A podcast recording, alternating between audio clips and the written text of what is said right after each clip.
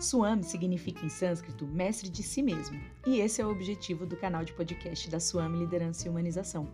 Que você se torne a cada dia, a cada áudio e a cada conteúdo nosso mais mestre de si mesmo e protagonista da sua história.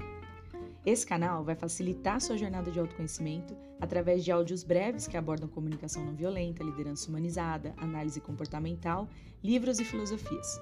E também pelo programa Reconhece-te a Ti Mesmo, que é uma sessão de autoconhecimento aberta que vai te permitir evoluir e se inspirar com histórias de seres humanos incríveis. Aproveite muito o conteúdo gerado com tanto amor e tanta dedicação. Te vejo!